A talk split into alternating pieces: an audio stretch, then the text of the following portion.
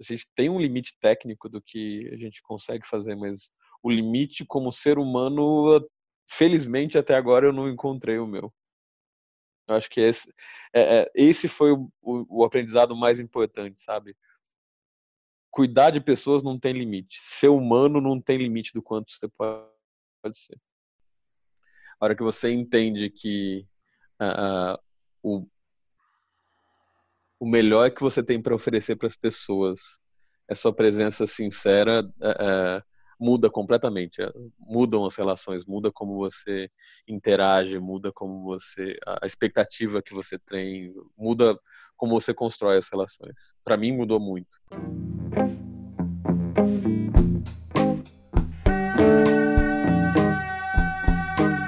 Seres de todos os reinos, esse é o Coemergência, seu podcast quinzenal que, pelo poder da vacuidade, pode manifestar-se como uma aparência semanal ou de qualquer outra periodicidade que pudermos imaginar. Não há mais regras e podemos aterrissar em seus ouvidos a qualquer momento. Seguimos em quarentena, gravando à distância, talvez com a respiração um pouco mais curta e o coração mais apertado. A parada é real, e para falar sobre o assunto do momento, nada melhor do que alguém que está vivendo a crise intensamente direto de seu epicentro. Lucas Guimarães é médico formado pela Unifesp, especialista em geriatria e gerente de práticas médicas de um grande hospital de São Paulo. Editou o Guia de Comunicação de Más Notícias, livro lançado pela editora Ateneu, não citamos aqui seu local de trabalho porque os hospitais em geral estão sendo muito cuidadosos com a divulgação de informações sobre o coronavírus por parte de seus profissionais. Um cuidado bem adequado em tempos de fake news, aliás. Falamos um pouco sobre isso. E como um disclaimer adicional, vale lembrar que tudo que o Lucas falou nessa discussão representa única e exclusivamente as suas opiniões pessoais e não das organizações em que trabalha.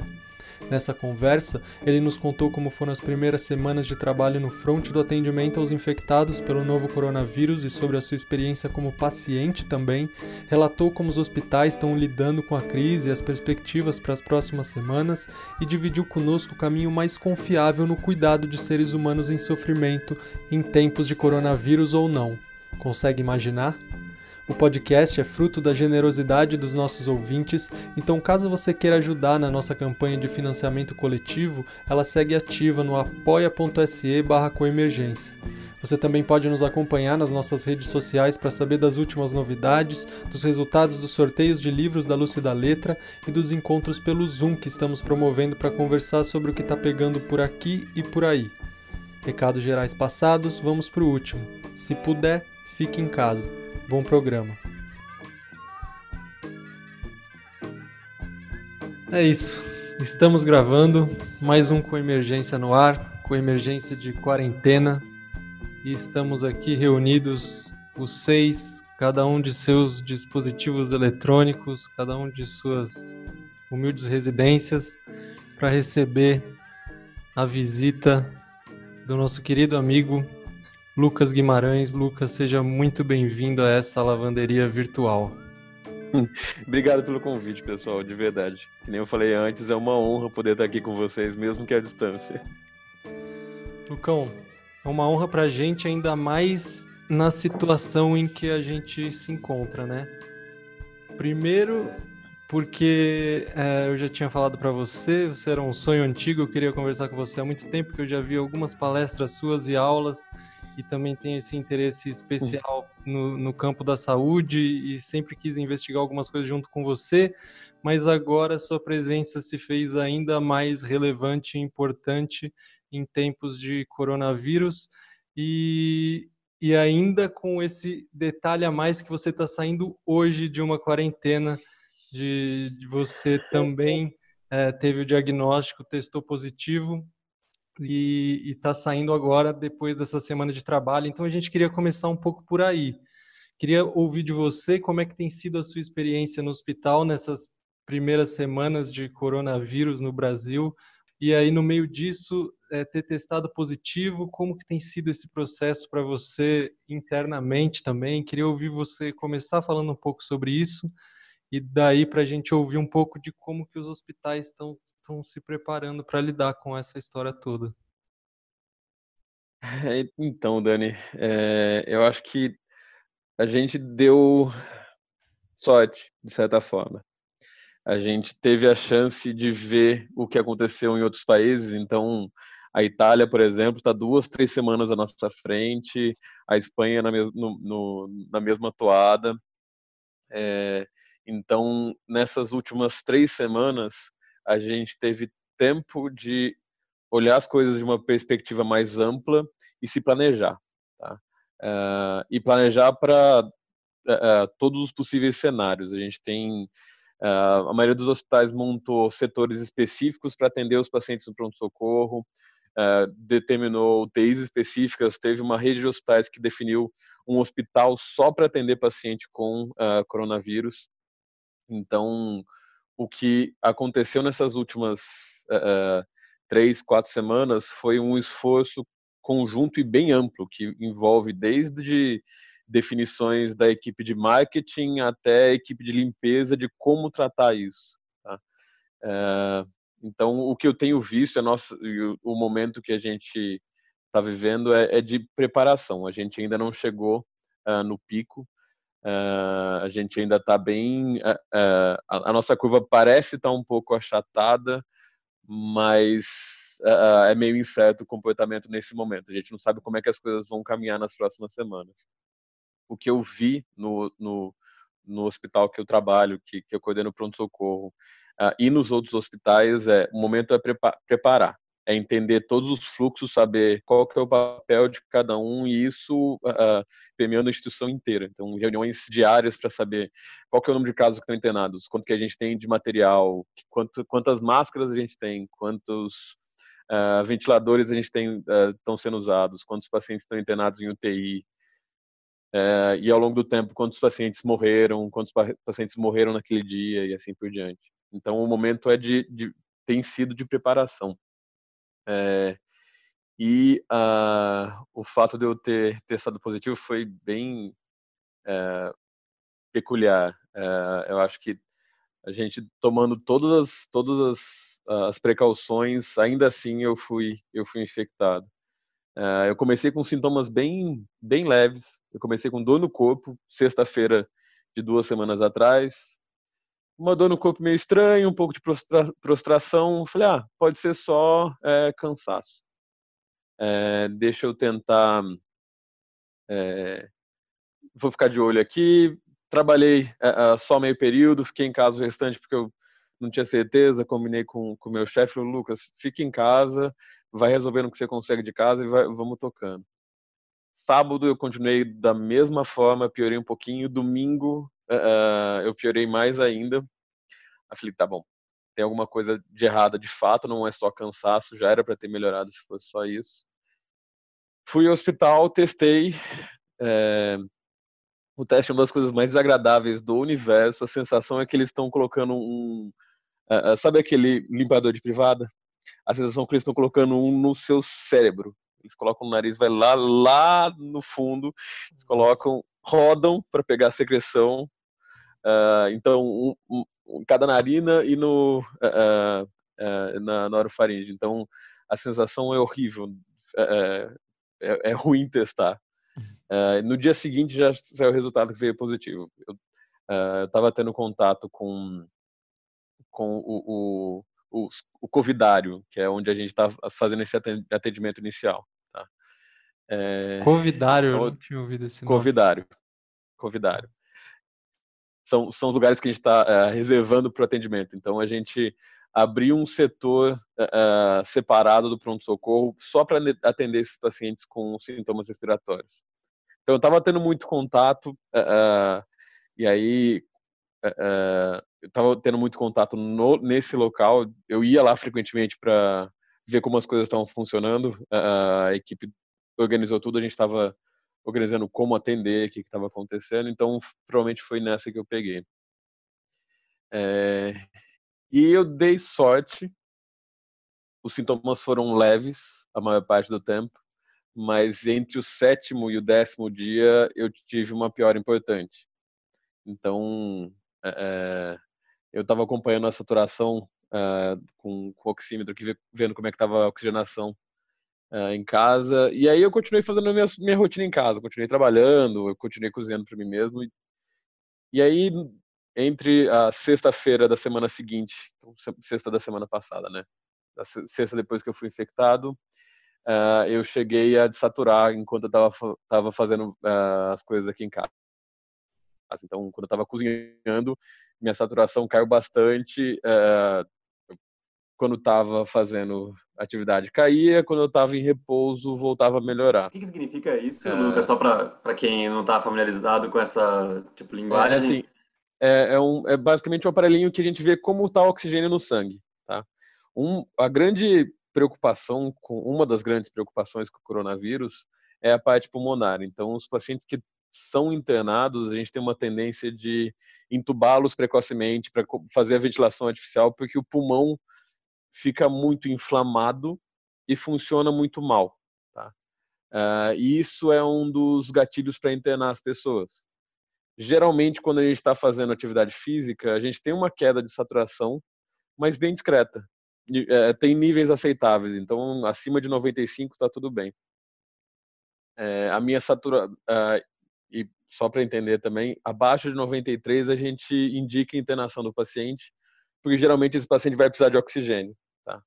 Uh, a minha saturação enquanto eu estava fazendo atividade, uh, fazendo atividade física é, que eu quero dizer é cozinhando, tá? Não é nada de, de estratosférico, não estava fazendo yoga em casa, não estava fazendo nada de aeróbico em casa. É, minha saturação chegou a ficar em 90% enquanto eu estava fazendo atividade física. Então, assim, pô, eu sou um cara saudável, não sou nenhum grande atleta, uh, mas eu também não sou totalmente sedentário, e aí, de repente, eu me vejo saturando 90%, e a preocupação tá aí, isso vai ficar só hoje, isso vai continuar, isso vai piorar. É, a gente vê os pacientes é, piorando muito rápido.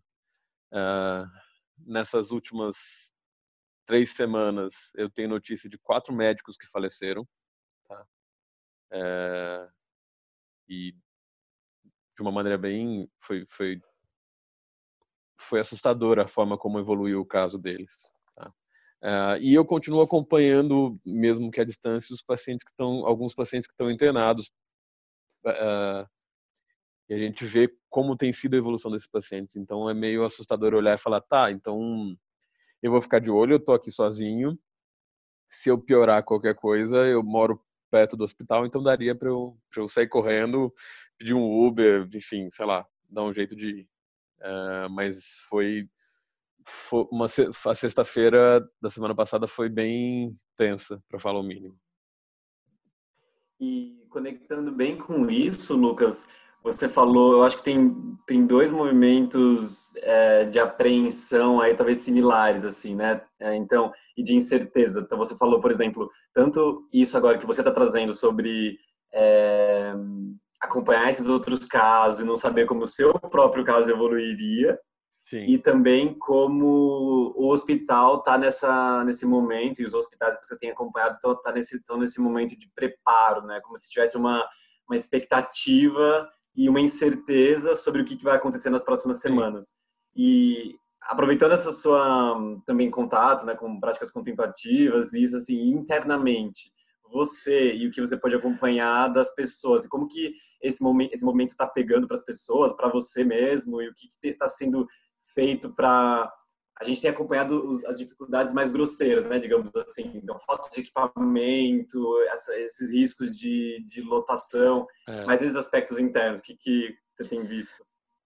Uh, o que eu tenho visto, uh, e aí não, tem como isso não mexer com as pessoas, é que as pessoas estão entendendo uh, a impermanência bem, de uma maneira bem não é, não é nem corpo a corpo, é, é, é, na, é na carne, sabe? As pessoas estão vendo pessoas ao lado delas adoecendo, pessoas ao lado delas adoecendo e ficando mal, e pessoas ao lado delas adoecendo e morrendo.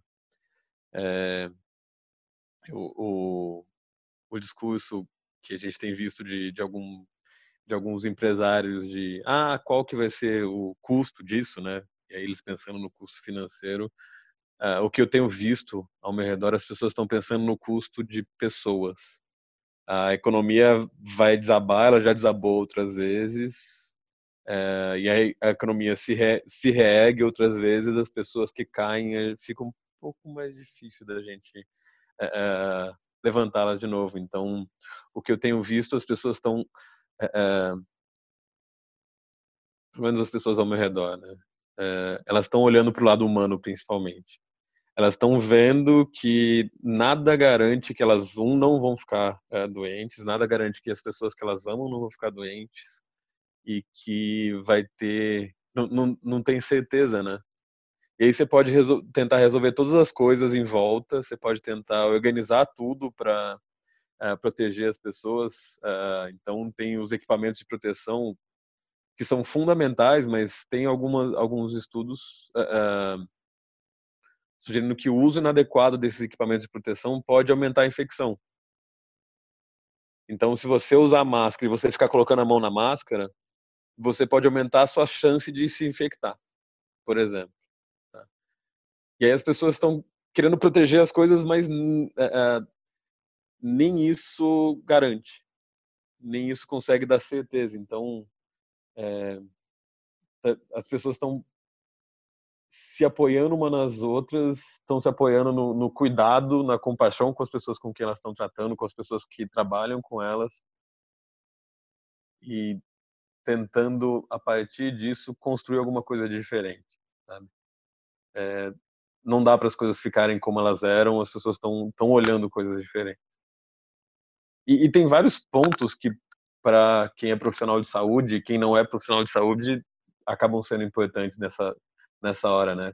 É, então você não sabe se você vai infectar, você não sabe se você infectar, você vai infectar seus entes queridos, uh, você não sabe se você vai conseguir ficar trabalhando e, e aí uh, profissional liberal trabalha como uh, ah, PJ, não tem contrato fixo, então muita gente é plantonista, é plantonista em mais de um lugar. Tem pessoas que fazem parte de grupo de risco, uh, então pessoas mais idosas que uh, precisam trabalhar e não conseguem. Então tem tem várias coisas movendo as pessoas nesse momento. Tá? É um momento bem, bem delicado. É difícil de apontar como as coisas estão caminhando. Lucas, eu fico pensando, é, nós, pessoas que não somos da área de saúde, pessoas que não têm acesso né, a, a, esses recursos, a gente não sabe muito como, como lidar com essa coisa tão imprevisível que é um vírus invisível, que produz sintomas muito parecidos com coisas que a gente tem, né? E pronto, o tempo virou em São Paulo, é natural que a gente uhum. meio que uhum. se sinta resfriado, meio Sim. febril, né? E eu fico pensando como criar essa confiança, como a gente pode criar essa confiança, né? Que, que, a, que a gente sabe para onde ir, que a gente sabe para quem é, se reportar. Né? Não sei se você é. tem alguma, algo para compartilhar com Nossa. a gente. Eu acho que uh, o, o, mais. Uh, a febre é um sintoma importante, mas acho que o sintoma que é mais é, é, é importante seria a falta de ar. Tá? Então, é, às vezes não medir a febre, às vezes não medir a oximetria, a oximetria. De verdade, se eu não tivesse meu oxímetro aqui, eu tinha ido para o hospital por conta da minha falta de ar. Uhum. Tá?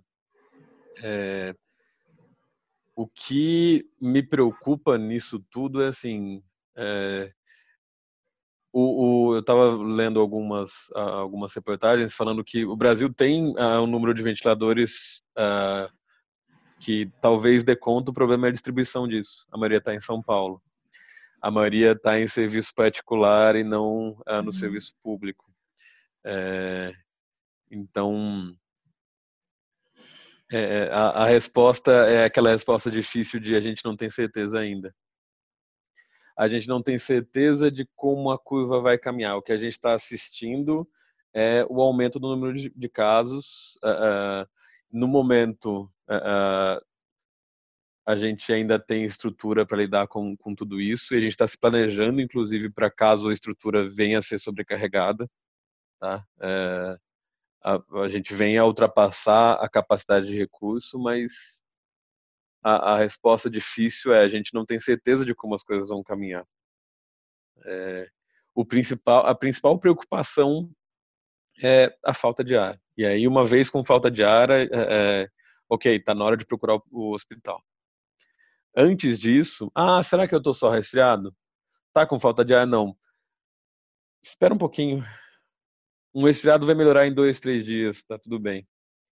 Se os sintomas piorarem, aí sim vale a pena correr. A preocupação é, tá, então eu tô só com resfriado, aí eu vou num pronto-socorro, e aí eu vou ser atend... eu tenho um sintoma respiratório, portanto eu sou suspeito, eu vou ficar perto de outras pessoas suspeitas.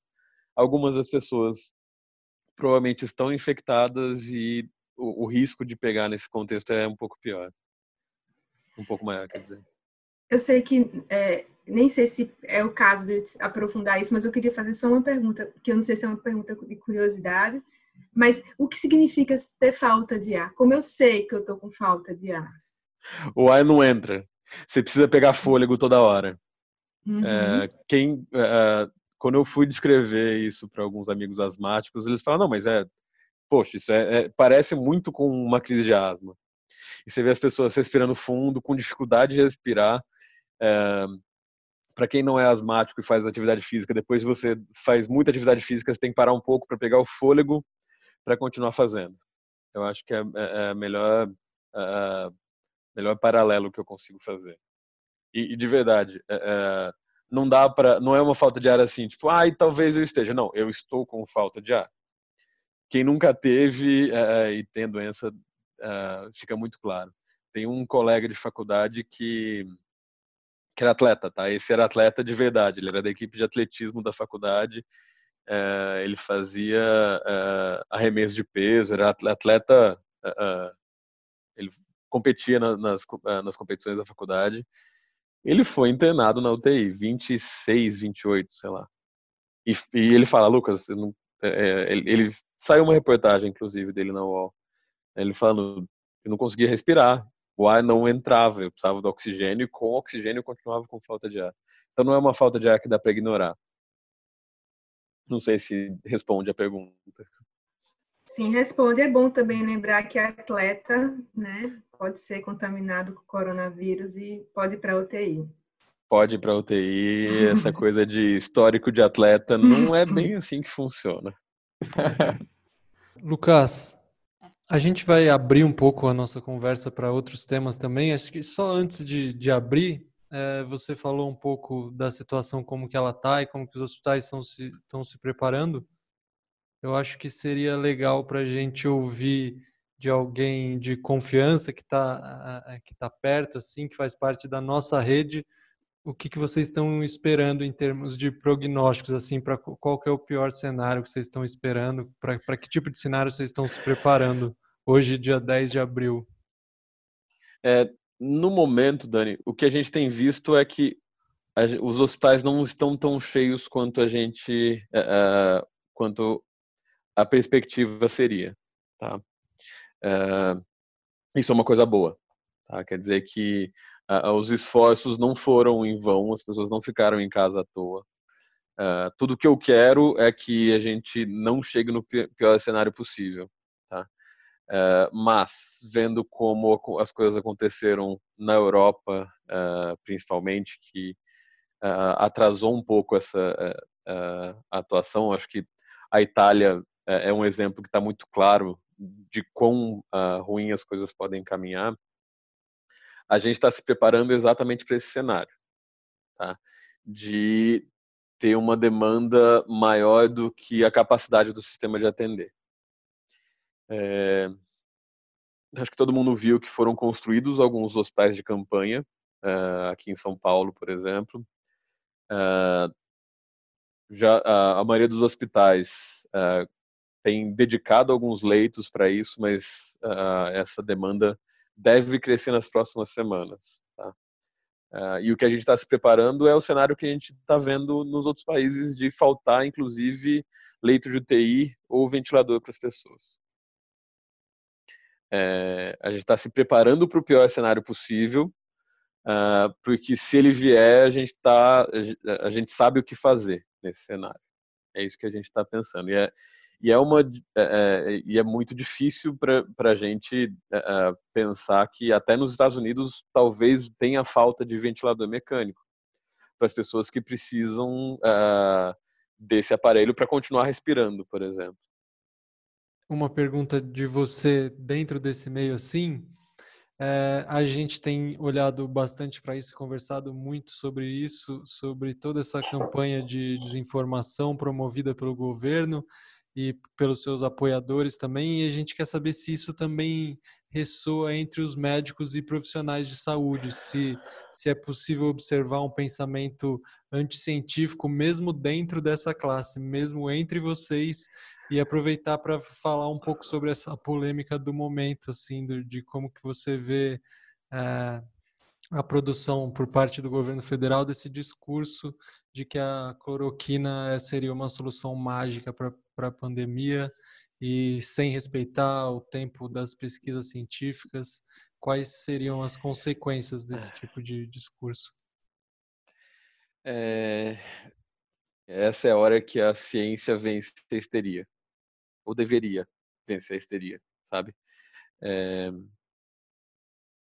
Pelo menos entre os colegas, uh, o, o, discurso tem sido bem uh, coerente, uh, inclusive com antigos apoiadores do governo questionando bem, bem ativamente a postura que o governo federal vem adotando. Mas a, a questão da, da, das pílulas mágicas, das vitaminas que curam tudo, da, é, isso tem sido bem. Uh, eu tenho visto bastante consenso entre os colegas nas, nas discussões. Uh, o que a gente tem de evidência até agora, e aí uh, é muito claro para mim e para quem está olhando isso, é que a evidência ela é, é ela evolui, tá?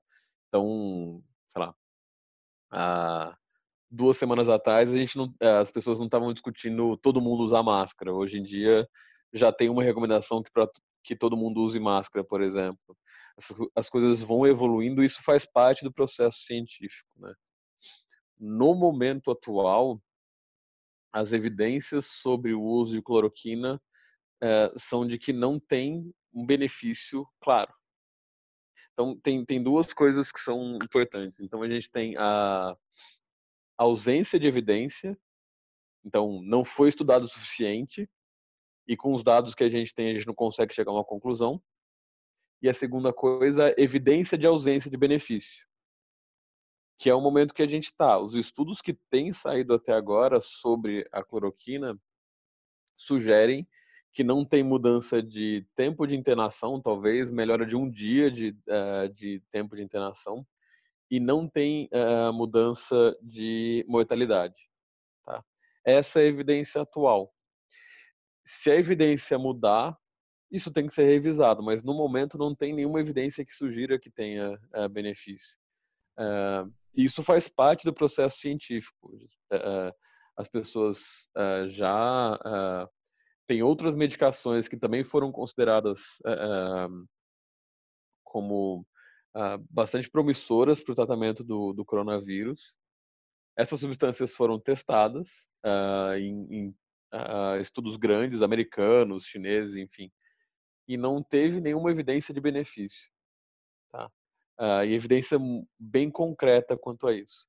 Da hidroxicloroquina tem uh, alguns estudos brasileiros correndo, inclusive, uh, de hidroxicloroquina com azitromicina, são estudos que têm são medicações que têm resultado in vitro, então dentro do, do laboratório dentro de um uh, tubo de ensaio funcionou muito bem contra o vírus, mas a gente sabe que no corpo não, não, o resultado in vitro nem sempre é o mesmo que em vivo. Né?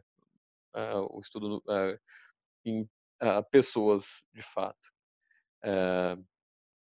então, o quanto o, o, resultado desses estudos a gente espera que seja definitivo, mas pode ser que seja um estudo que também não, não dê uma conclusão muito clara. Mas até o momento não tem nada sugerindo que a hidroxicloroquina é uma pílula milagrosa que vai uh, curar o coronavírus e as pessoas vão poder uh, sair do isolamento e todo mundo vai poder ficar infectado, sabe? Não, não é, não é para esse caminho que as evidências têm apontado.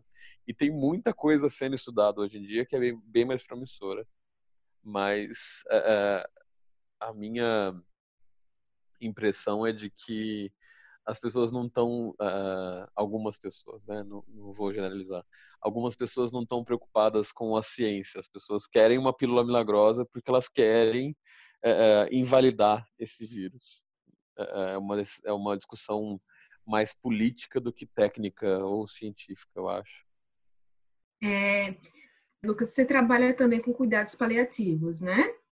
Sim. E pensando nesse contexto que você acabou de, de, de descrever, né, do que tem acontecido na Europa, o que possivelmente vai, pode acontecer nos Estados Unidos, pelo menos lá em Nova York ou alguma outra cidade, né, não necessariamente todas, é, como dar conta, né, como é, oferecer um, uma certa dignidade nesse processo, né, onde, onde talvez infelizmente, precisa se fazer escolhas em quem, é. em quem vive, quem não vive, quem tem respirador, quem não tem, tira de quem já não tem mais chance.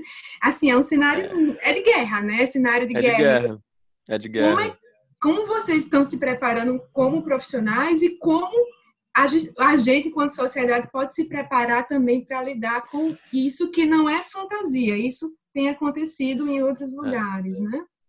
É, é, essa é a pergunta que uh, uh, eu não queria ter que responder, sabe? Uh, mas acho que a pergunta é uma das perguntas que tem mais movimentado as pessoas. Acho que a primeira coisa, assim, talvez a gente tenha sim que caminhar para esse modelo de não ter ventilador disponível para todo mundo. Talvez a gente tenha que caminhar para o modelo de escolher quem que vai ser, é, vai ter ventilador ou não, tá? É, mas eu acho que antes disso, uh, e aí é uma discussão que uh, uh, vários lugares têm tido, é será que a gente já a gente já não oferece cuidado inadequado? Então, para uma, uma pessoa que tem um câncer em fase terminal, Uh, esse paciente ele pode ser submetido a várias, independente do coronavírus, tá? Ele pode ser submetido a várias uh, intervenções que prolongam a vida de uma maneira uh, artificial. E essas intervenções, elas não agregam qualidade de vida. Elas vão dar só mais tempo mas com menos qualidade de vida. É... Então, uh, isso, isso, é uma frase que um professor meu falou, uh, e, e, foi, foi, foi quando ele falou isso, que eu estava na, na, na, residência ainda, que eu comecei a, a olhar para cuidados paliativos com um pouco mais de cuidado. É, a gente vai ficar torturando a pessoa até ela conseguir morrer, muitas vezes. Então você coloca alguém que não tem, uh, não tem prognóstico, uh, oferece um tratamento que não, tem, não vai trazer benefício para ela, e essa, uh, esse paciente vai ficar sofrendo esses tratamentos até em algum momento, mesmo esses tratamentos falharem. Tá? então, antes da gente decidir de tirar ventilador de um paciente e colocar em outro, a, a, primeira coisa que a gente tem que fazer é pensar se a gente está oferecendo o cuidado adequado no momento certo. Se a gente não está caminhando uh, ah, para o que a gente chama de distanásia. Uh, tem a, a, eutanásia, que você apressar o processo de morte.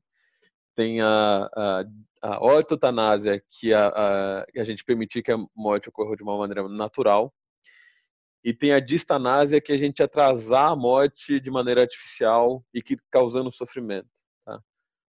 É, a discussão no Brasil de cuidados paliativos ainda é uma discussão bem, uh, bem polêmica pela nossa própria cultura. A gente uh, tem dificuldade de lidar com a morte. Uh, as pessoas não conseguem ficar tranquilas com, com morrer, com o morrer. A gente é, virou tabu morrer, as pessoas só conseguem morrer no hospital, elas só conseguem morrer depois de passar por um período longo de UTI, fazendo todas, tudo o que é possível, sabe? Essa, essa conversa. É, eu acho que antes da gente começar essa discussão de uh, vai tirar ou vai manter o ventilador no, no paciente, a gente tem que. Uh, o, o, passo antes disso é a gente vai indicar, uh, vai começar a indicar ventilador só para quem vai ter benefício mesmo. então é uma discussão bem complexa. Chegar no ponto de não ter ventilador para todo mundo é, é, eu acho que é o grande medo de todo mundo, dos profissionais de saúde, porque quem vai ter que tomar as decisões serão os profissionais de saúde. Uh, isso é uma decisão que tem que ser dividida, não pode ser uma decisão individual. Tem vários artigos saindo, uh, tem, tem um artigo que saiu numa, numa revista americana em abril de 2019 discutindo exatamente isso. O que, que a gente faz numa situação de catástrofe se falta ventilador mecânico? Para quem que a gente uh, para quem que a gente indica, para quem que a gente não indica. Uh, e não tem receita de bolo. Uh, a, a, resposta vai ter que ser individual de cada sociedade, de cada hospital, do valor que cada um vai trazer uh, para essa discussão. Uh, e é óbvio que isso vai ter que ser baseado no, no, Código de Ética Médica, isso vai ter que ser baseado vai ter que ter um respaldo do Conselho Regional de Medicina, vai ter que ter um respaldo do Conselho de Ética do hospital e assim por diante. Então, é, é, como cada um vai se preparar, vai ser bem, vão ser várias respostas.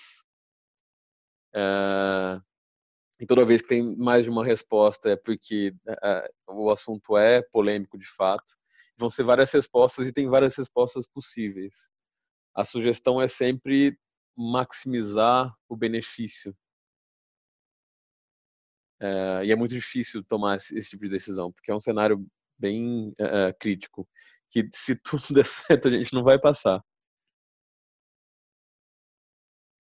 E, é, muito bom ver você falar isso tudo, Lucas. E aí, numa outra resposta, é, porque a gente começa a entender também essas complexidades todas, né? E ganha esse, é, essa clareza sobre essas complexidades que estão envolvidas.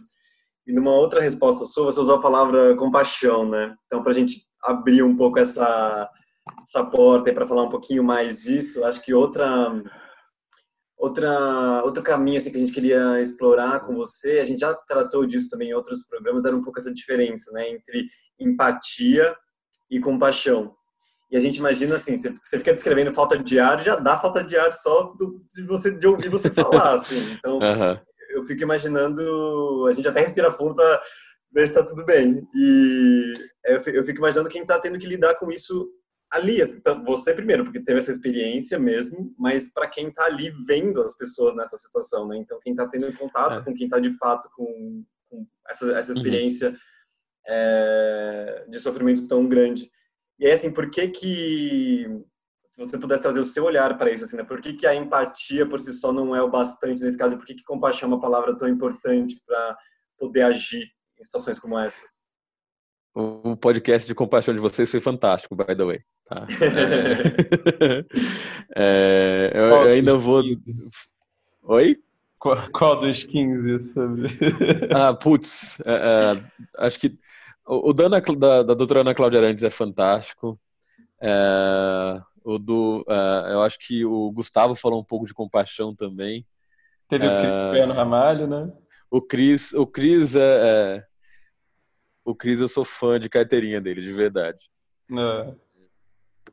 E, e, e, acho que aquele, as pessoas têm me, me perguntado, algumas pessoas já me perguntaram, Lucas, cara, eu tô mega ansioso. Uh, tem, tem, uh, tem vários colegas que estão fazendo home office e tal. Eu tô mega ansioso. Eu preciso de um livro, se tem alguma indicação de alguma coisa para ler, e a resposta é, tipo, é sempre um coração sem medo, sabe? Eu acho que é, é, é unânime, aí todo mundo que leu falando, ah, é, né? É, faz sentido. É, a, a, empatia tem, tem um livro que chama Pequeno Tratado das Grandes Virtudes. Também é um outro livro meu de, de cabeceira. Já li ele algumas vezes. Ele fala que a, a empatia e a, e a pena, elas só servem para sofrer junto. A compaixão, em, em contraponto, ela, ela se recusa a olhar qualquer sofrimento como normal e ela vai ser o que vai dar meios para a gente reagir a isso. Tá?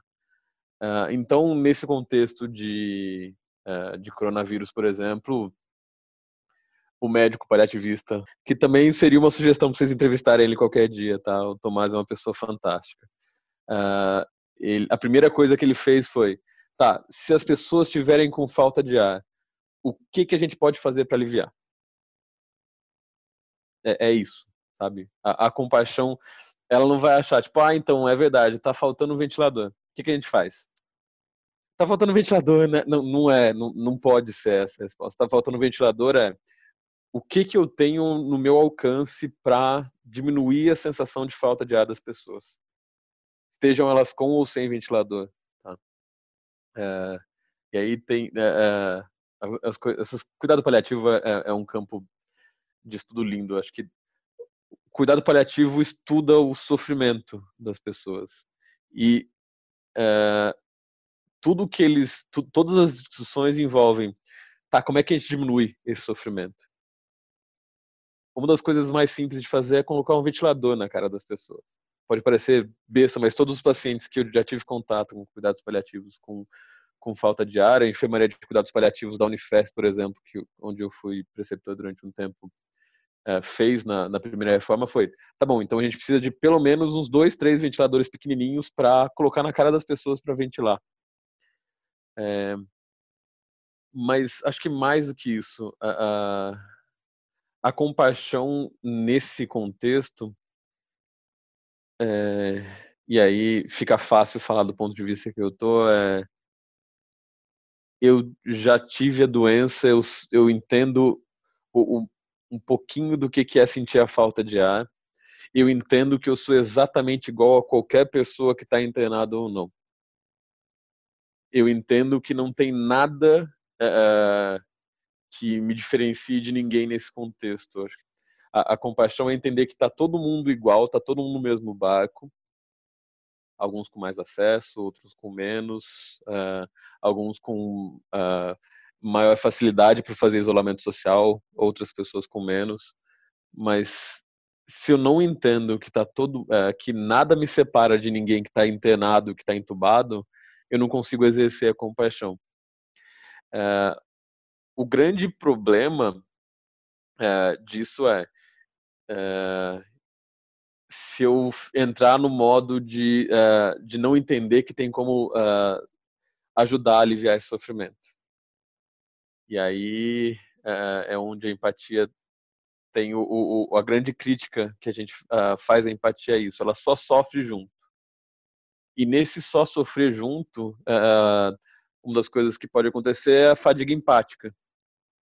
As pessoas ficam exaustas de estar tá olhando o sofrimento o tempo todo. E aí, nesse contexto atual, é pessoas que dão plantão passando 12 horas continuamente com pessoas que estão uh, ah, ah, que estão sofrendo, que estão uh, pessoas que estão morrendo, uh, alguns em frase ativa de morte, que você não tem nada para fazer, outras pessoas você lutando para salvar a vida delas. E se você não toma o cuidado de transformar a empatia em compaixão, em você, se você não toma o cuidado de perceber que tem um caminho para aliviar aquele sofrimento, você vai ficando cansado. Isso gera uh, fadiga empática, isso gera burnout, uh, isso gera, dependendo do contexto, até sintoma de transtorno de estresse pós-traumático. De entrar em contato com as pessoas e, e, falar, cara, não, eu não consigo lidar com isso, você querer afastar as pessoas. Uh, então, o, a compaixão acaba atuando como remédio para isso. É... Mas aí chega um momento em que é, a, a, o arsenal terapêutico falha, né? O arsenal, o que a gente tem para fazer para lutar, para reverter a doença ou para diminuir os sintomas, esse arsenal terapêutico vai chegar um momento que falha, e isso é independente do, do contexto, uh, com coronavírus ou sem coronavírus, isso vai acontecer. É, mas quando você entende que você está próximo daquela pessoa, você oferecer sua presença sincera, você está é, ali não mais como um profissional da saúde, mas como um ser humano, é, isso acaba funcionando como antídoto para esse para esse estresse, para esse burnout, para esse transtorno de estresse pós-traumático, enfim, para o que vier acontecer. Uh, isso para é, isso para mim é muito claro porque eu passei por essa experiência de é, de um burnout e eu não sei se foi um burnout do primeiro ou quarto ano de residência se foi um quadro depressivo com dois picos de burnout durante a residência, no, de verdade eu não sei dizer. É, e eu só consegui é, sair disso a hora que eu, eu comecei a olhar uh, as relações com os pacientes que estavam morrendo como, tendo a compaixão como base. É, e é muito e é muito complexo pedir para as pessoas aprenderem a fazer isso durante uma, uma pandemia em que elas mesmas estão lidando com o próprio medo que é também outro problema da empatia né a, a, a empatia ativa neurônios que, que uh, funcionam como espelho você está sofrendo junto com aquela pessoa você tá seus próprios medos estão ali muito vivos muito é, evidentes você tá, tá, tá na carne viva que está doendo ali está na carne viva que é, você está sofrendo com aquela pessoa e aquele sofrimento é seu também. Você pode passar por aquilo. O difícil é, é fazer essa transição entre empatia e compaixão nesse contexto, nesse momento, do jeito que as coisas estão. E só pegando um pouco nesse ponto, assim, eu não sei se a gente até depois é, queria explorar isso do, do, burnout, mas você falou, né, que mudou quando você olhou com compaixão, assim. O que que, o que, que internamente para você foi isso? Foi enxergar que ainda naquela situação teria algo para fazer? Foi o que que no seu olhar mudou que para você fez, fez a diferença quando você estava lidando com seus pacientes?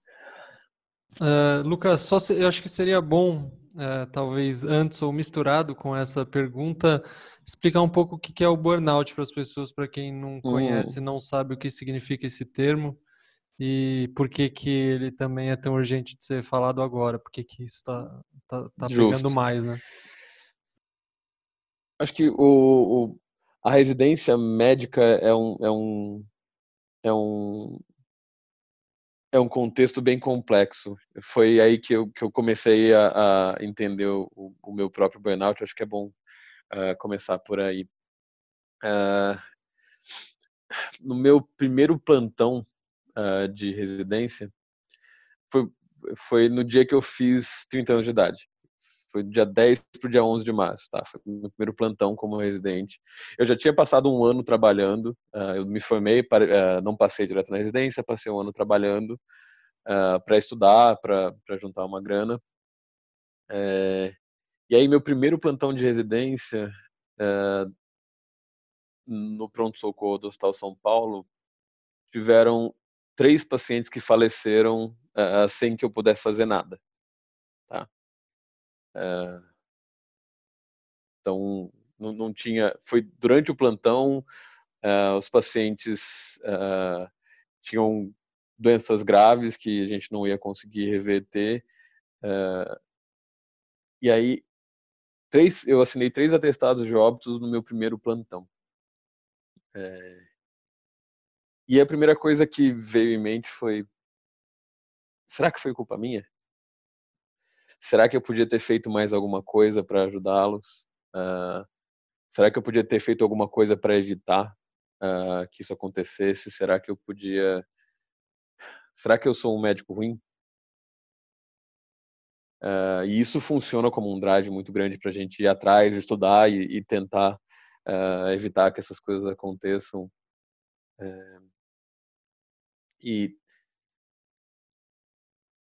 no contexto do, da, de, da, da, residência, a gente é colocado para atender uh, demandas uh, que são muito superiores à nossa capacidade de resolução. Tá? Então, o volume de paciente, a gravidade, a complexidade dos pacientes, felizmente a gente tem. Eu tive uma residência que eu tinha preceptores próximos, eu tinha outros residentes mais velhos próximos para me ajudar a fazer isso. Infelizmente, isso não é a realidade da maioria das, de boa parte das residências. Mas mesmo com tudo isso, você vai, você está num contexto que você tem que atender muita gente muito rápido e todo mundo chega num pronto-socorro de hospital público, ainda mais hospital público que nem o do Hospital São Paulo, com a sensação de que ali vão resolver todos os problemas. E aí você encontra uma quantidade grande de pessoas que você não pode e não consegue resolver o problema porque a estrutura não permite. Tá? Uh, você não tem recurso, você não tem leito de UTI, você não tem tudo que você precisa para uh, eh, reagir e dar o suporte adequado. É, e aí chega um, uh, chegou um momento em que a minha uh, vontade era, uh, era eu, eu, pensei algumas vezes em desistir da residência. eu queria a distância dos pacientes porque eu estava fazendo o melhor que dava fazendo daquele, dentro daquele contexto e ainda assim não era suficiente. Tá? É, e aí você, isso vai gerando um, um, um, cansaço emocional muito grande. E aquilo que eu comentei de você estar tá em contato direto o tempo inteiro com o sofrimento, você vendo uh, tudo acontecendo aquilo, você se relacionando com as pessoas, você entendendo uh, que você poderia estar passando por aquilo. Uh, cuidados paliativos, por exemplo, eu já tive um paciente de 26 anos de idade que morreu de um câncer que era intratável. Na época eu tinha 32 quando eu tive contato com esse paciente. Uh, então, você vendo todo o contexto de como você poderia passar por aquilo, você sofrendo junto com, com as pessoas e sem ter como responder. É, você tendo, tentando ser o mais empático possível, mas chega uma hora que aquilo te esgota. E é a tal da fadiga empática, né? É, e a, a, fadiga empática é um dos passos que leva para o burnout. Uh, tem outras formas, então uh, tem vários fatores predisponentes para burnout, mas em resumo, burnout são uh, são três uh, três aspectos. Então, primeiro é a exaustão emocional, a sensação de que você está física e emocionalmente exausto. o segundo é você achar que o seu trabalho não tem propósito, que o que você faz não não tem impacto no, uh, no mundo ou que nada do que você faz é, é bom o suficiente. Uh, e o terceiro é distanciamento. Então, exaustão, distanciamento e a sensação de menos-valia ou insuficiência. É isso o burnout. Sobrepõe muito com quadros depressivos, tá?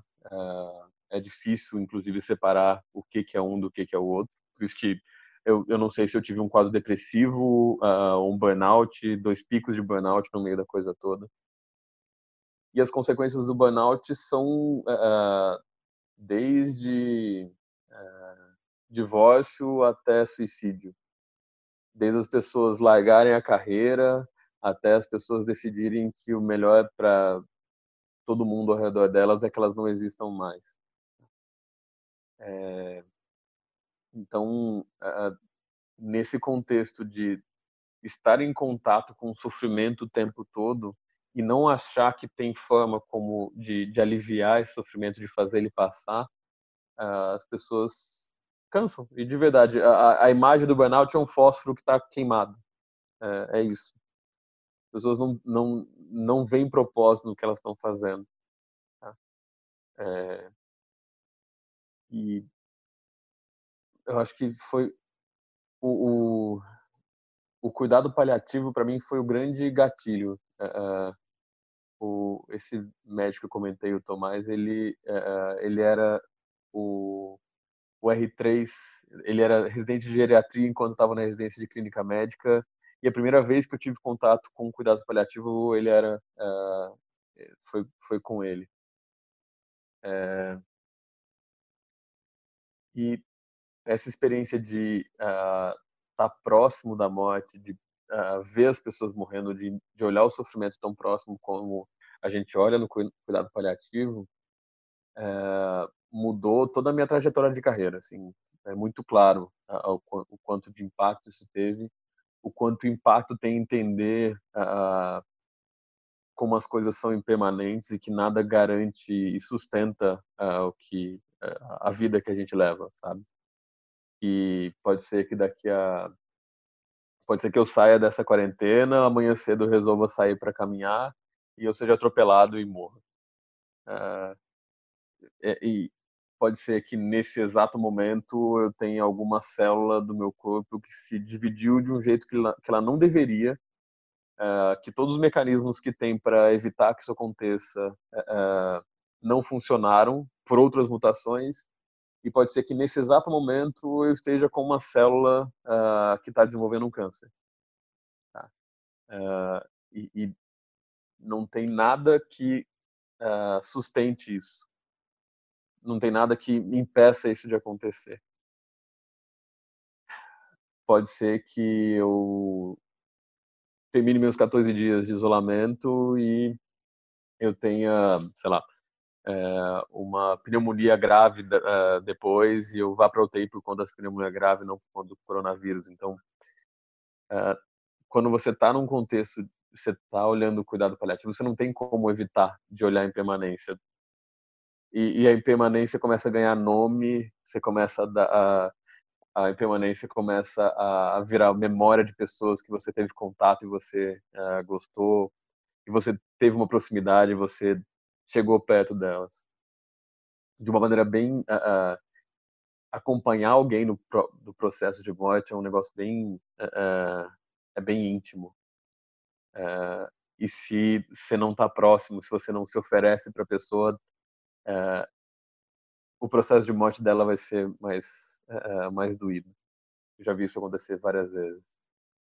Uh, e aí, quando você começa a entender que é, estar presente e oferecer cuidado alivia o sofrimento muito mais do que remédio, alivia muito mais o sofrimento do que é, fazer algum procedimento invasivo, enfim. É, tem, é, eu lembro de uma de uma paciente que ela tinha um câncer já bem avançado e ela estava ela estava com ascite, que é acúmulo de líquido no, no abdômen. Tá? Ela estava com tanto líquido no abdômen que ela estava sentindo falta de ar, de tão inchado que o abdômen dela estava.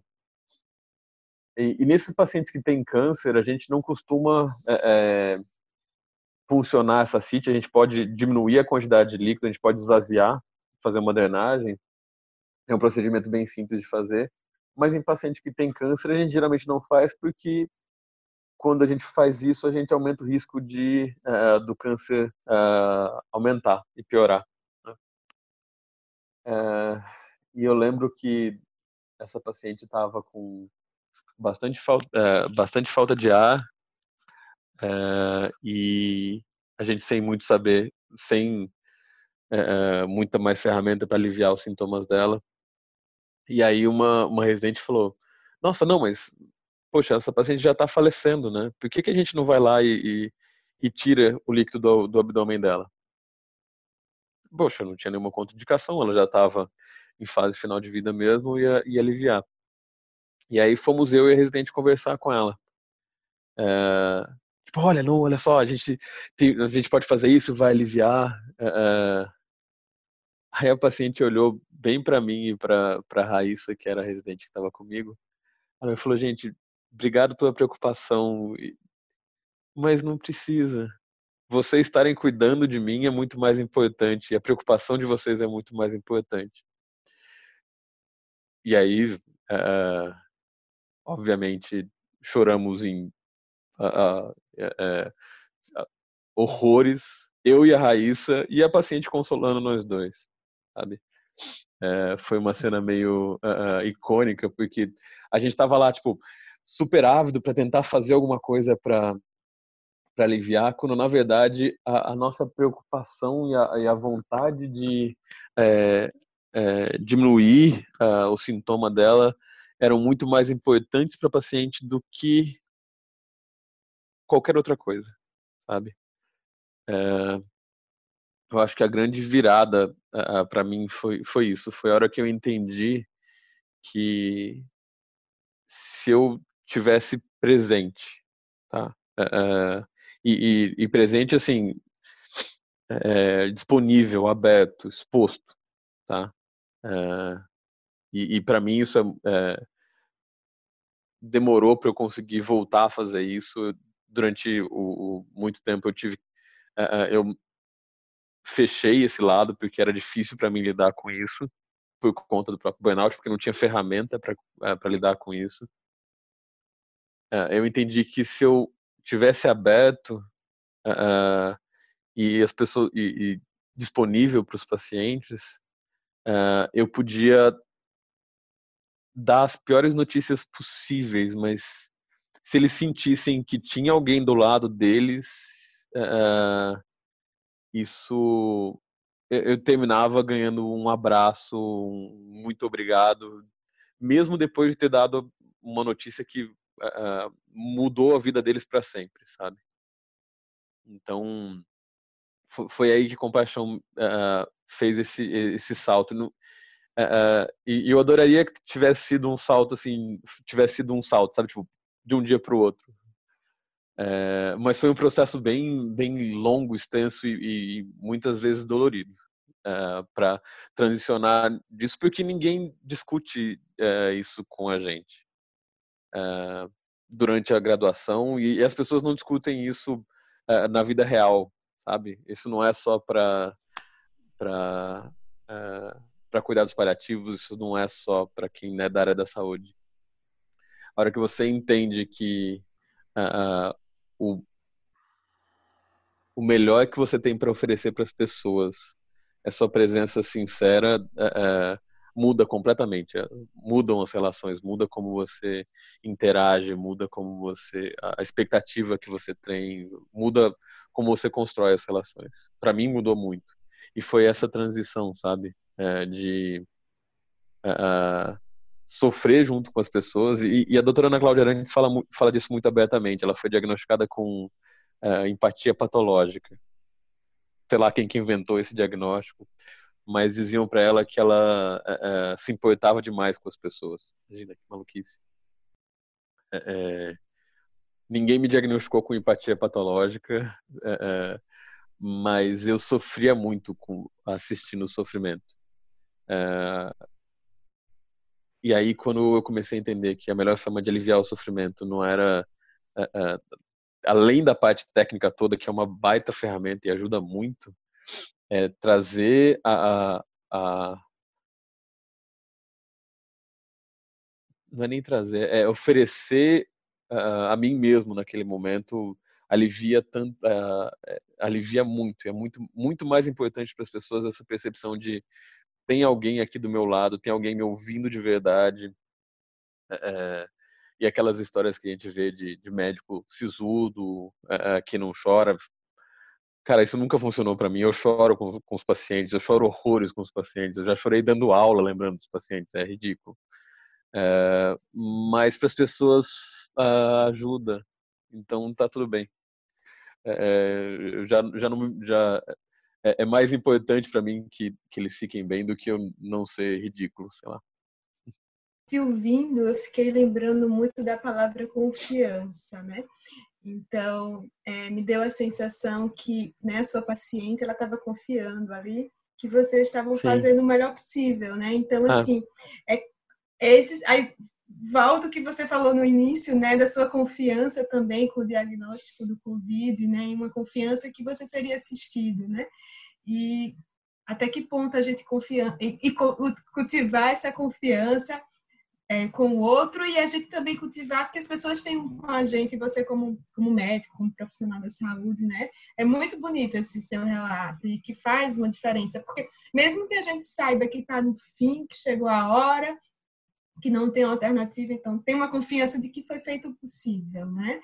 Sim. Com cuidado, para aliviar a dor, né? Para fazer daquele momento um momento digno, né? o mais digno possível. É, é, é aí entra a, a parte. É, é, é, é, difícil falar disso sem dessa confiança sem ter espiritualidade por trás, né?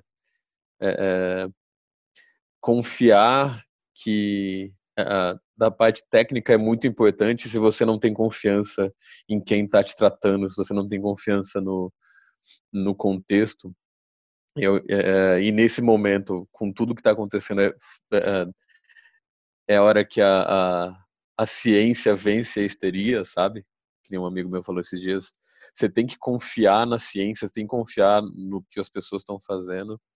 É, mas quando todas essas, quando uh, todas as medidas uh, chegam no limite delas, a, a confiança em algum alguma entidade num pós-vida é, faz uma diferença brutal.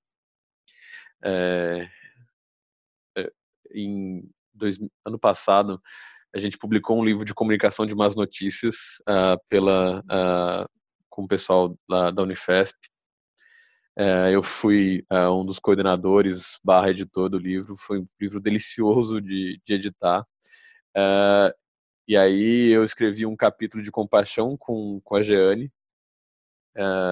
mas eu também fiz questão de escrever um, um, capítulo só de religiosidade e do quanto a religiosidade e, e tem formas de uh, encarar a própria religião uh, e a própria espiritualidade que são mais benéficas do que outras. E o, o, o impacto de ter uma confiança num propósito uh, é, é, é, é, muito claro olhando para os pacientes o, o, resultado dessa, dessa confiança, sabe?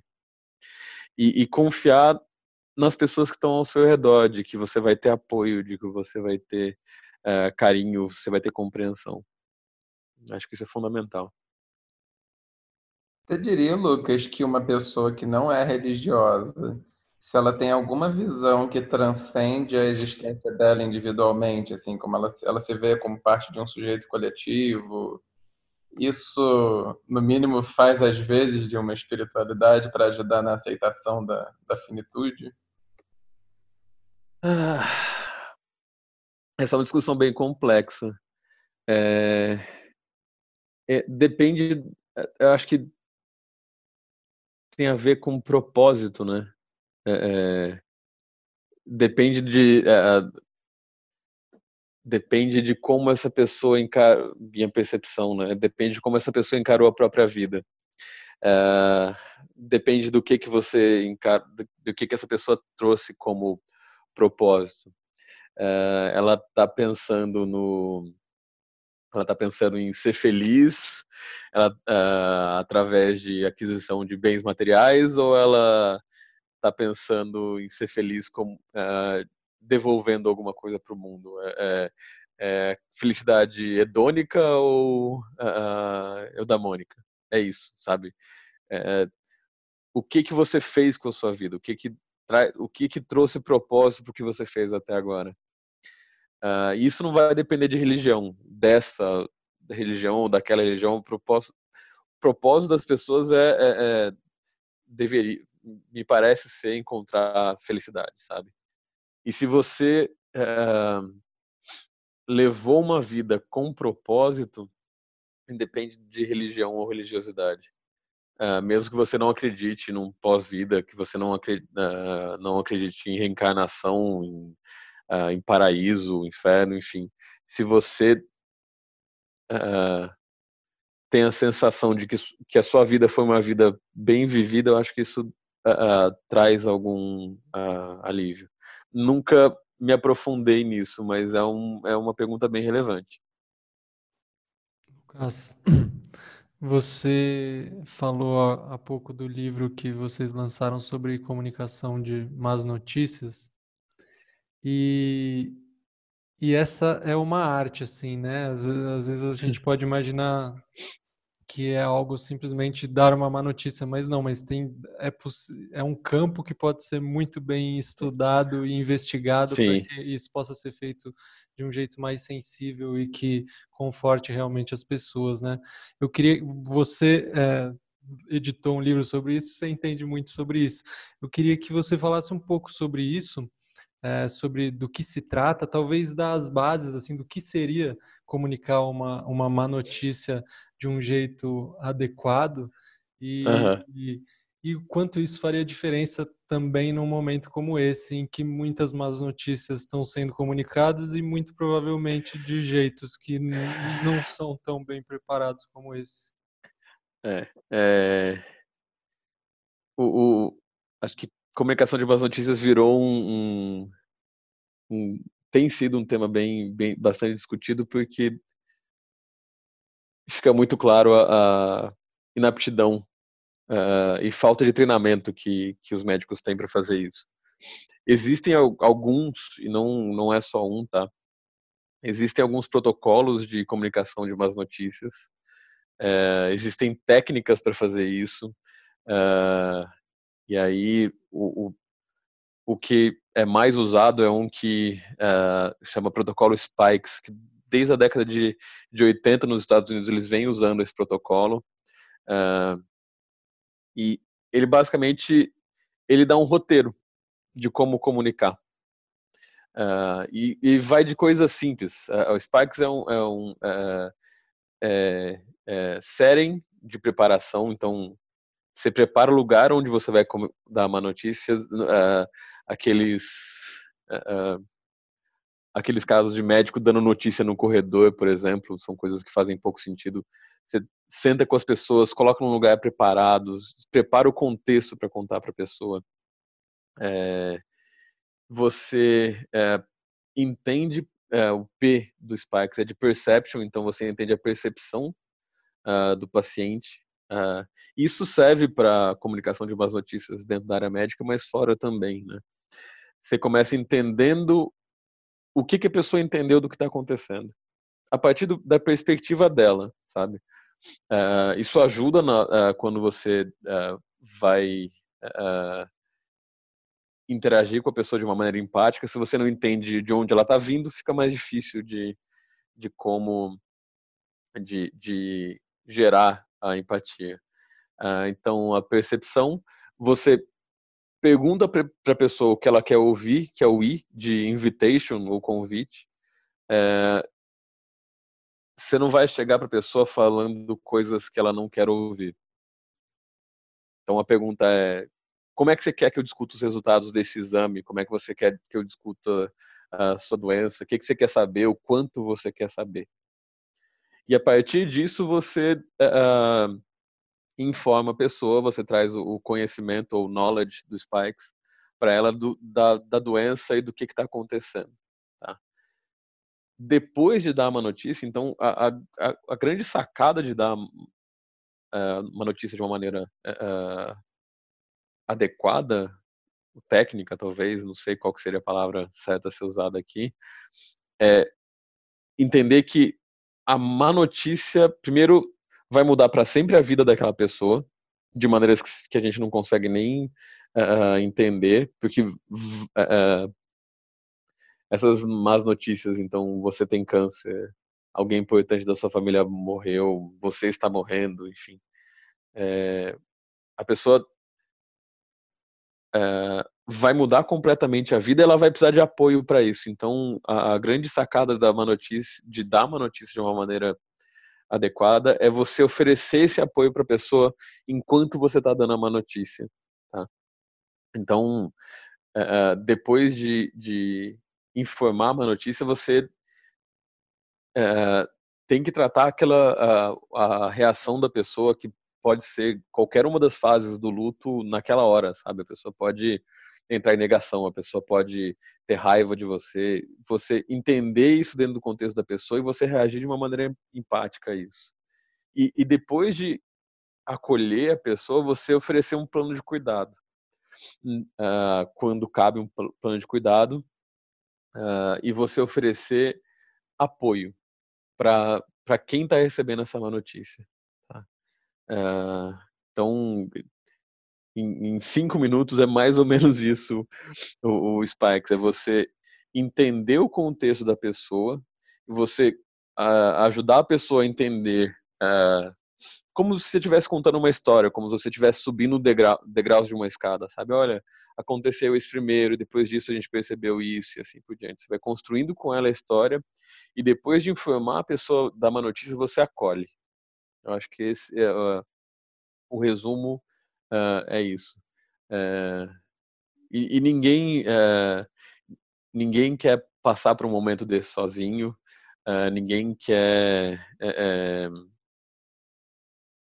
Ninguém gostaria de passar por um momento desse, ninguém gostaria de passar por um momento desse sozinho, mas se você passa uh, uh, e quem está te informando, uh, quem está conversando com você, quem está ali do seu lado, consegue gerar empatia e confiança, fica mais fácil. É, é nesse momento em que você vai definir a relação de quem a relação terapêutica. Se, eh, se você não tiver confiança ali, você não vai ter confiança para tratar o paciente depois, você não vai ter confiança para cuidar dele depois. Então, é, é, um momento bem, bem delicado, mas que pode trazer muita coisa interessante à tona. Lucas, é, considerando esse contexto do, do coronavírus, onde tudo é muito rápido, né? Assim, muitas vezes a pessoa chega no hospital com essa falta de ar, aí vai uhum. para ventilador, aí daqui a pouco já vai para UTI. Enfim, ela morre, né? Como é possível, né, construir isso? É, e se é possível, né? E do mesmo jeito, como é possível fazer isso com as famílias? Né? Eu, é, eu acompanhei um relato de uma pessoa aqui em João Pessoa que era um cara, ele tinha uns 34, 35 anos, talvez eu esteja enganada, 35 ou 45, eu não tenho clareza agora. E foi assim, falta de ar, foi para o hospital, em dois dias ele morreu, ele foi para a UTI, a, a ex-mulher conseguiu ir para a UTI falar com ele, liberaram de alguma maneira e para ela aquilo foi fantástico porque foi a despedida que ela pôde fazer né? Tinha relação com a criança com, com o filho a filha deles e tal mas num contexto desse de isolamento, né, que a gente não pode entrar em contato, de é, eu vi um médico comentando que vocês ficam com máscaras, então não dá nem para ver a expressão do rosto de, de, compaixão. Máscara, óculos. É. Isso, como isso é construído, né? Tanto para o próprio paciente que está lá, como para a família que passa por essa coisa muito abrupta e sem essa, essa despedida, né? E até o enterro ele, ele, ele, ele está sendo né, é, é, impedido, né? Ah, essa é uma boa pergunta. É, isso vai ser muito difícil de, de ser construído. É, eu acho que, como você mesmo falou, a, a, a, é, o paciente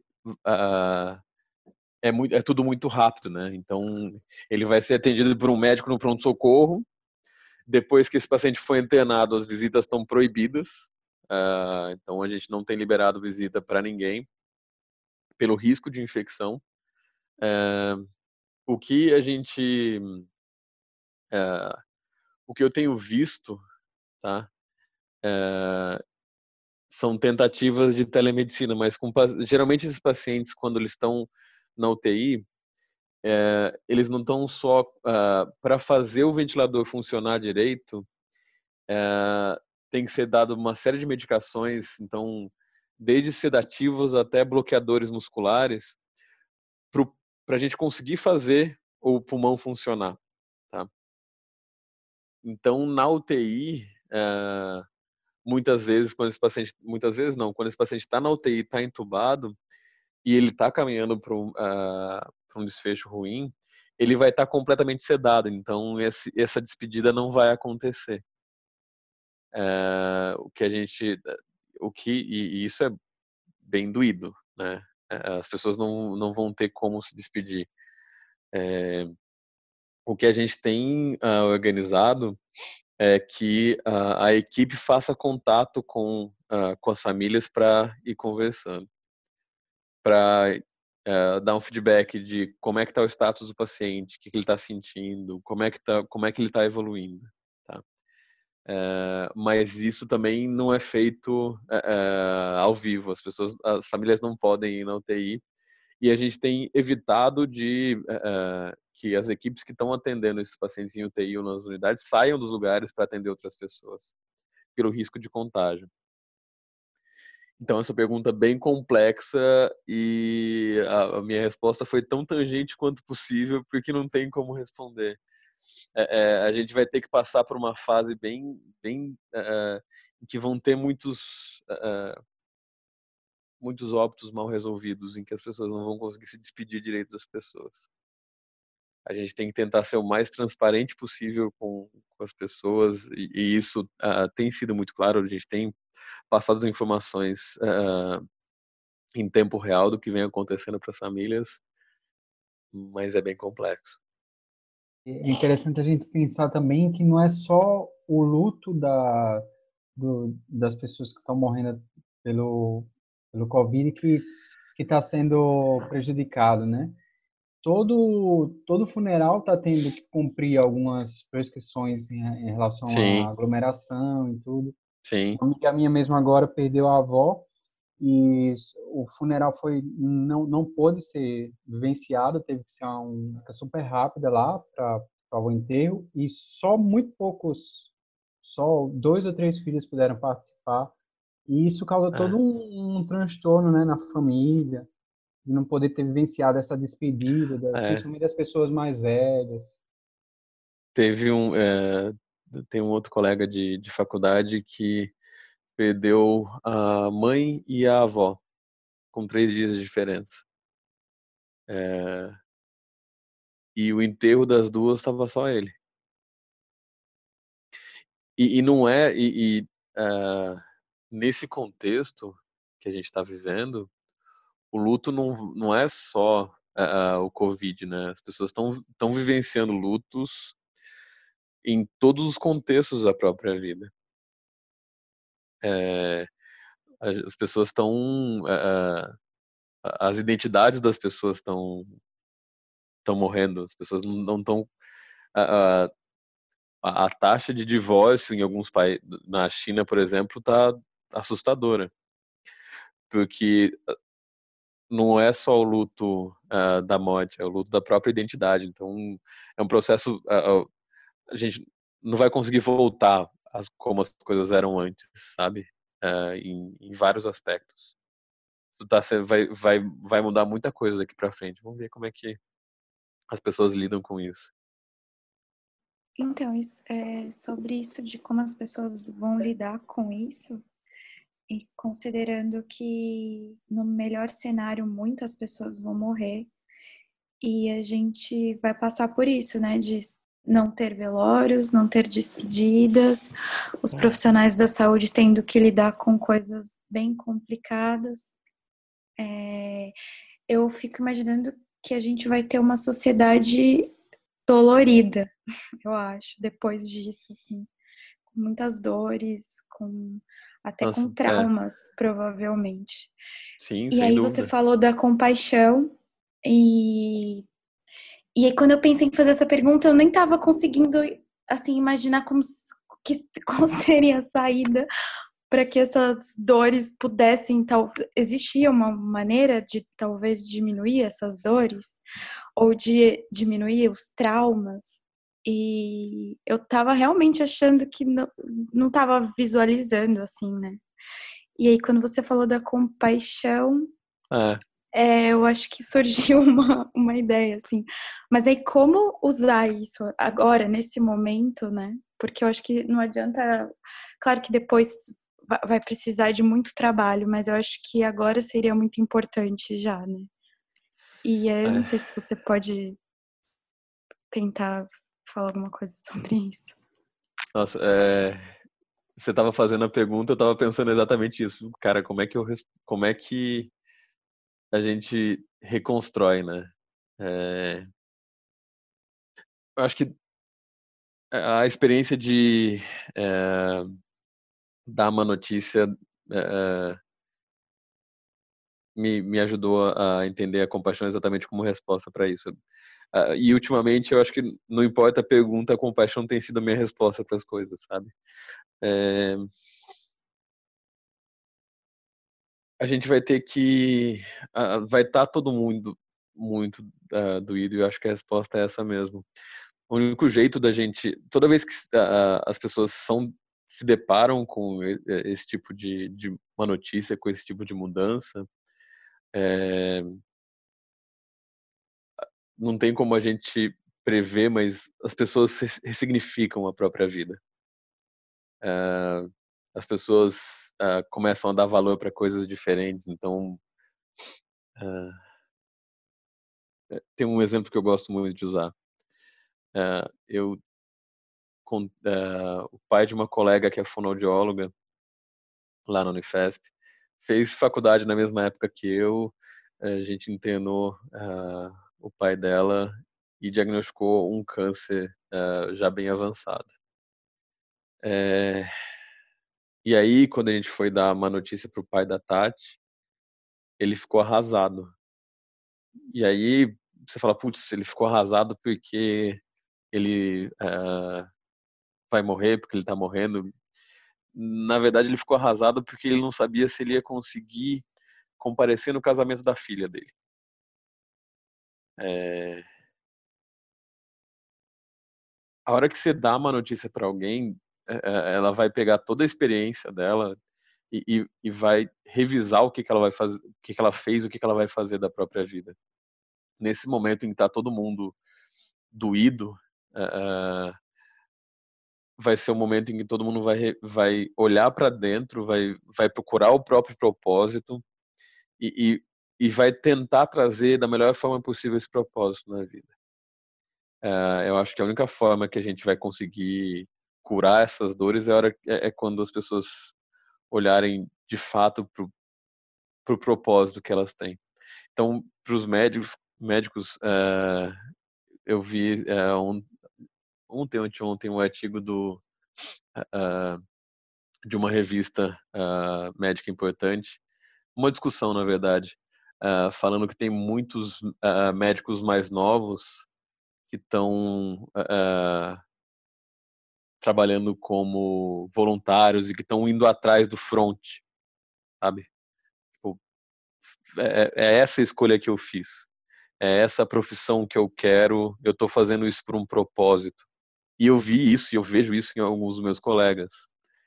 Então a gente está lidando com muita dor, mas as pessoas estão se levantando e falando, tá, então é isso que eu posso fazer. E às vezes vai ser uh, uma colega que é que uh, dá aula numa pós-graduação de um hospital top aqui de São Paulo, que está dando plantão.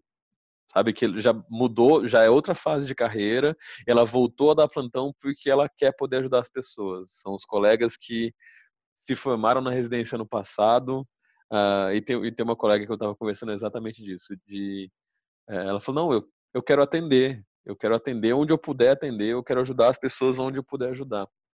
Eu acho que é, é quando você traz a compaixão e, e o, a sensação de que é, é, é, só junto que a gente vai conseguir resolver isso, é, é, é a chance que a gente tem para ressignificar e, e, diminuir esse sofrimento, diminuir a dor que as pessoas estão sentindo e que as pessoas vão sentir, sabe? Mas não vai ser fácil. É, e vão ter várias respostas, vão ter várias respostas é, que não vão dar certo com as melhores das intenções, vão ter várias respostas que são erradas, pura e simples, mas eu acho que é, olhando a história uh, do mundo pós-guerra, que a gente vê as pessoas se unindo mesmo.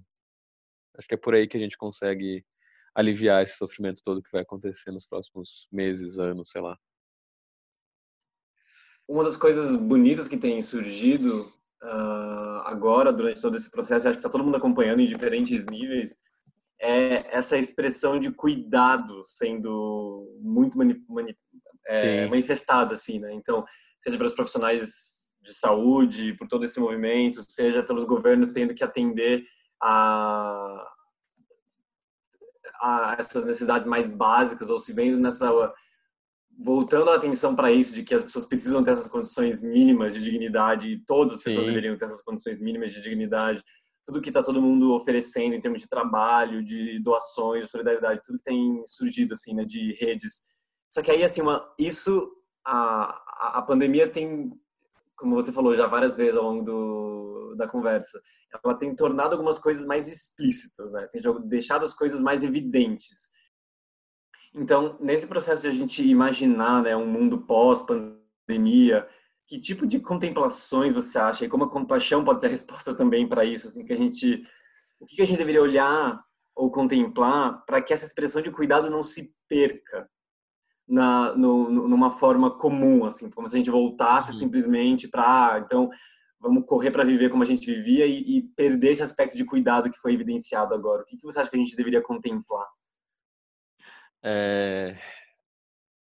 Você estava falando, uh, eu vi em alguns grupos uh, as pessoas postando fotos dos elevadores dos prédios, uh, dizer, com, com assim, aos idosos do condomínio, meu nome é tal, eu moro em tal apartamento, se vocês estiverem com medo de sair para fazer compras, me avisem que eu vou, que, que eu ajudo vocês acho que todo mundo viu pelo menos uma meia dúzia desses relatos. É... E eu acho que a, a contemplação mais uh, interessante que, uh, que talvez caiba é que todos aqueles filmes que uh, filmes e séries de apocalipse que saíram nos últimos meses ou anos estavam errados, né? Não sei se vocês têm essa percepção, essa sensação também. É, tirando uh, alguns exemplos caricatos de pessoas comprando estoque de papel higiênico para uh, sei lá quantos anos, uh, e pessoas querendo querendo fazer como é que fala? Um, uma quase um bunker em casa pra, de, de, esto, de estocar coisa. E tirando esses exemplos caricatos o que a gente tem visto é, é, não é que a natureza humana é egoísta. O que a gente tem visto, e, e talvez eu tenha, é, é e talvez o, é, isso seja um viés de quem procura isso e olha isso, a, a, a natureza das pessoas é altruísta. Eu acho que essa é a grande chance que a gente tem de, de reforçar esse comportamento eu não vi as pessoas uh, saqueando as coisas na rua, eu não vi revolta, eu não vi as pessoas uh, brigando em supermercado. Eu vi coisas faltando sim em supermercado, mas tudo que eu tenho visto uh, são as pessoas tentando se ajudar, sabe? e as pessoas se apoiando. E às vezes esse apoio não precisa ser nada tipo, estratosférico, às vezes é só vir e deixar uma garrafa de vinho na casa do amigo, que falou brincando que, que a adega estava tava vazia e que obviamente era mentira. Mas às vezes é só esse cuidado, sabe? De estar tá próximo das pessoas e, e, oferecer cuidado. Acho que talvez esta seja a grande é, é, contemplação que a gente poderia fazer, deveria fazer. Eu acho que é o que eu gostaria que as pessoas fizessem. É, nada garante que a gente vai uh, não vai escorregar uh, e, e, olhando uh, para a história você vê movimentos flutuando sabe as pessoas sendo mais cuidadosas depois voltando para para aquela mentalidade de, de, de que o capital é a base de tudo depois sendo mais cuidadosos a gente vê essa essa ondulação. Eu acho que é natural que em algum momento a gente perca essa clareza. E depois volte, depois perca e por aí vai.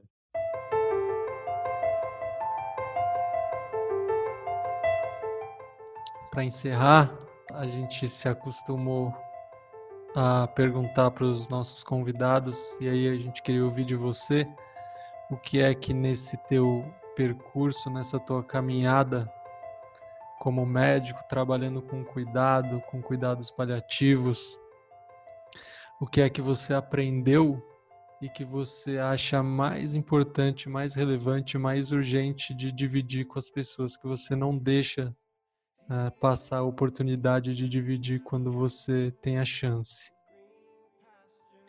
Acho que a primeira coisa, uma das coisas que eu, que eu aprendi e, sei lá, foi não foi aprendizado fácil. É, eu aprendi errando muito, sabe? É, e aí, é, uma das coisas que foi mais importantes no, no, no aprendizado é, é que é, uma frase que eu já ouvi é, alguns professores meus falarem é que não tem mais o que fazer. É, não temos mais o que fazer. Eu, já, eu falei isso uma vez só na vida. É, é e, e, tem poucas coisas que eu me arrependo mais. Uh, tem muitas coisas que eu me arrependo. Mas olhar para alguém e, e, tirar completamente a esperança da pessoa é, foi uma das piores coisas, que eu, dos maiores erros que eu já fiz. É, então essa conversa de não tem mais o que fazer, não tem esperança, é, acho que primeiro que ela ignora que tem muita coisa uh, uh, tem, tem, pode não ter mais nada para fazer para curar a doença, sabe? É, e, e toda vez que você está só tentando curar a doença, você perdeu uh, 90% das batalhas, porque a gente ainda tem muito o que aprender na medicina. Quando você começa a cuidar de pessoas, uh, e aí que outras, uh, outras profissões da área médica superam os médicos. É, enfermeira, por exemplo, elas, elas aprendem a cuidar. Elas não querem curar ninguém, elas, elas aprenderam a cuidar. E, e quando você entende que tem muito mais para fazer do que só a parte técnica, só a parte é, é, de oferecer uma possível cura, uma possível cirurgia, quando você entende que o cuidado é muito superior e muito mais importante do que a cura que a pessoa que você, quando você está cuidando de uma pessoa nunca vai é, acabar o que fazer. Então independente de ter proposta de cura ou não quando você está oferecendo cuidado e aí oferecer cuidado pode ser só sentar e ouvir pode ser só olhar o paciente no fundo do olho dele e, e falar, eu tô aqui, e segurar a mão dele, chorar com ele. Ou não chorar com ele, o que fizer sentido naquela hora, mas quando você entende que tá prese está presente e que se oferecer de uma maneira uh, íntegra, oferecer cuidado e cuidar de pessoas, é, essa frase não tem mais nada que fazer, é, ela tem que ser é, é, é, riscada, tem que ser cortada do vocabulário. Eu falei isso uma vez só e, e eu lembro de como foi a evolução do paciente depois, como ele ficou mal com isso. É, e, e, todos os outros pacientes desde então, o, o, que eu tento fazer é oferecer o melhor que eu tenho. E às vezes, é, é, e às vezes não. A, a gente tem um limite técnico do que a gente consegue fazer, mas o limite como ser humano, felizmente até agora eu não encontrei o meu. Eu acho que esse, é, é, esse foi o, o, o, aprendizado mais importante, sabe? Cuidar de pessoas não tem limite. Ser humano não tem limite do quanto você pode, pode ser. que maravilha. Muito bonito. Lucas, muito obrigado. Gente, eu acho que eu que tenho que, que agradecer é, vocês todos pela paciência comigo, pela ajuda que vocês me deram. É, eu sou uma pessoa é, atipicamente tímida, para quem gosta de falar, eu sou tímido. E, e é, esse método de, de, conversar é muito estranho. Eu gosto de estar perto das pessoas e, e vê-las, mas vocês me ajudaram muito. Obrigado pela paciência e pelo apoio que vocês me deram, pelas perguntas que vocês me fizeram, que foram todas muito generosas. eu espero que eu tenha respondido a contento e tenha acrescentado alguma coisa. Obrigado mesmo. Acrescentou só um pouquinho. muito obrigado. Obrigada. E muito obrigado a vocês que estiveram conosco em mais um programa e nos encontramos, sabe-se lá em quantos dias, se a impermanência permitir. Até logo. Uh. Valeu.